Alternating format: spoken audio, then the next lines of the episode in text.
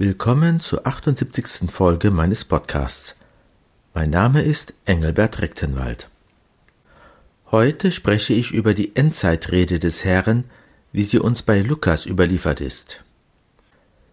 Im nicäno-konstantinopolitanischen Glaubensbekenntnis bekennen wir von Christus, er wird wiederkommen in Herrlichkeit, zu richten die Lebenden und die Toten.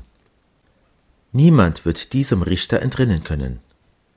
Auch in Jesu Endzeitrede ist vom Entrinnen die Rede, aber interessanterweise in einem anderen Sinn. Jesus ist nicht derjenige, dem wir entrinnen müssten, sondern jener, zu dem wir entrinnen können. Es heißt dort, wacht und betet alle Zeit, damit ihr in allem, was geschehen wird, entrinnen und vor den Menschensohn hintreten könnt. Lukas 21, 36. Christus ist unser Retter in der Not, denn wir flüchten zu ihm vor all den schrecklichen Ereignissen, die dem Ende vorausgehen, dem Toben und Donnern des Meeres, der Erschütterung der Himmelskräfte. Wir können dem entrinnen, indem wir vor den Menschensohn hintreten. Deshalb werden wir ermutigt, uns aufzurichten und unsere Häupter zu erheben, denn unsere Erlösung ist nahe. Christus wird hier also als unser Erlöser geschildert, der kommt, um uns aus der Falle zu befreien, den jener plötzlich hereinbrechende Tag für uns darstellen wird. Es gibt allerdings eine Bedingung für diese Erlösung. Unser Herz darf nicht beschwert sein. Stattdessen sollen wir wachen und beten. Beten bedeutet, das Herz zu Gott erheben.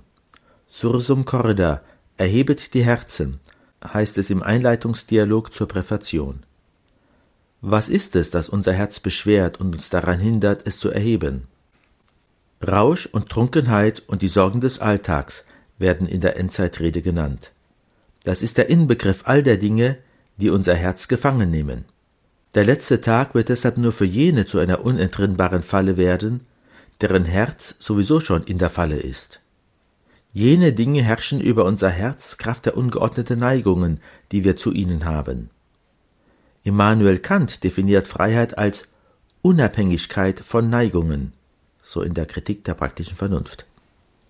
Sie herrschen über uns, indem sie unseren Willen bestimmen. Das ist Fremdherrschaft, Heteronomie. Sie entwürdigt uns.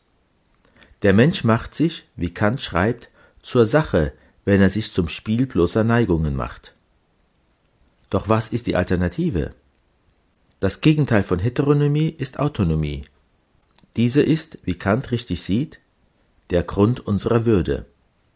Ähnlich wie Aristoteles und Thomas von Aquin sieht Kant diese Würde dann gegeben, wenn wir der Vernunft gemäß handeln, das heißt, wenn wir uns dem Sittengesetz unterwerfen, welches ein Gesetz der Vernunft ist. Nur durch den Gehorsam gegenüber dem Sittengesetz wird unser Wille gut und gerecht. Die Achtung vor ihm ist deshalb für Kant die einzige moralische Triebfeder. Das Sittengesetz ist nach ihm der Grund aller Heiligkeit und Gerechtigkeit. So anspruchsvoll Kants Ethik auch sein mag, sie bleibt weit hinter der Erhabenheit der christlichen Lehre zurück. Aus dieser erfahren wir, dass am Anfang nicht ein Gesetz, sondern eine Person steht, nämlich Gott. Autonomie besteht in der Unabhängigkeit von unseren sinnlichen Neigungen, aber nicht in der Unabhängigkeit von Gott, so wenig wie in der vom Sittengesetz. Der Fehler Kants liegt darin, dass er das Sittengesetz unabhängig von der Idee Gottes denkt. Dadurch bekommt es einen gottähnlichen Status, dem wir bedingungslos gehorchen müssen, ohne dass wir ihm gleichzeitig auch bedingungslos vertrauen könnten, wie es nur einer Person gegenüber möglich ist. Beim Propheten Jeremias heißt es, der Herr ist unsere Gerechtigkeit. Jeremias 33,16. Gott selbst ist also der Ursprung aller Gerechtigkeit und Heiligkeit. Wir gehorchen nicht einem abstrakten Gesetz, sondern einer konkreten Person. Gott ist die Heiligkeit in Person. Er ist nicht nur fordernd wie ein Gesetz, sondern auch schenkende Güte, die uns liebt und die wir wiederum lieben dürfen. Deshalb ist nicht Achtung, sondern Liebe die tiefste moralische Gesinnung, die über den Wert unseres Herzens entscheidet. Der heilige Paulus wünscht uns deshalb für den Tag der Wiederkunft Christi folgendes. Zitat Euch aber lasse der Herr wachsen und reich werden in der Liebe zueinander, damit euer Herz gefestigt wird und ihr ohne Tadel seid, geheiligt vor Gott unserem Vater, wenn Jesus unser Herr mit allen seinen Heiligen kommt. 1. Thessalonischer Brief, Kapitel 3. Diese Liebe ist das Wertvollste, was jemand uns wünschen kann. Wir werden einmal, wie der heilige Johannes vom Kreuz sagt, nach der Liebe gerichtet werden. Liebende Hingabe an Gott bedeutet nicht Verlust der Würde, sondern ihre Vollendung.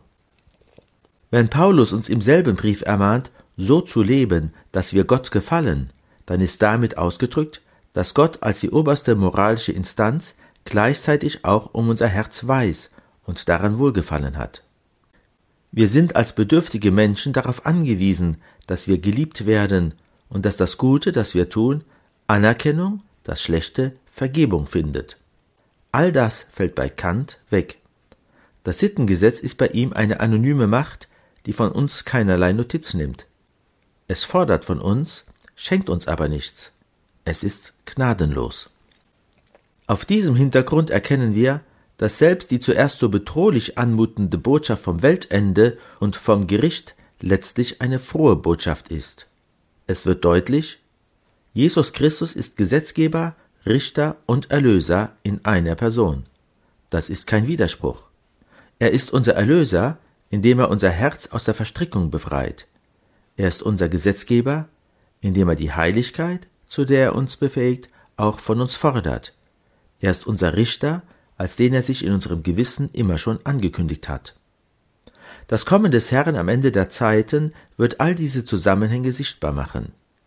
Für die Erlösten wird Jesus der Erlöser bleiben. Er ist ihnen ein gnädiger Richter.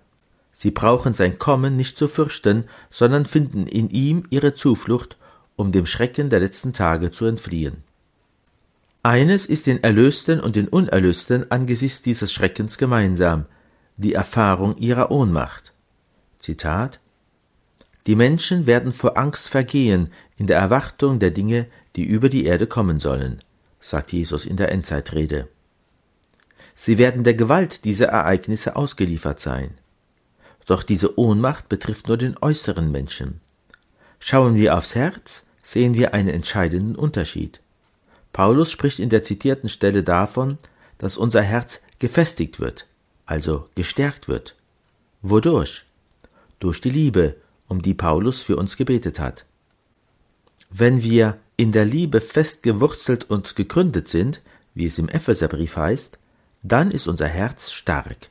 Es ist nicht unsere Stärke, sondern die des Herrn, die wir von ihm empfangen, indem er uns seine Liebe ins Herz gibt.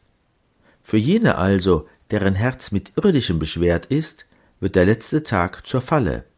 Sie sind nicht nur dem äußeren Menschen nach, sondern auch in ihrem Herzen den Schrecknissen hilflos ausgeliefert.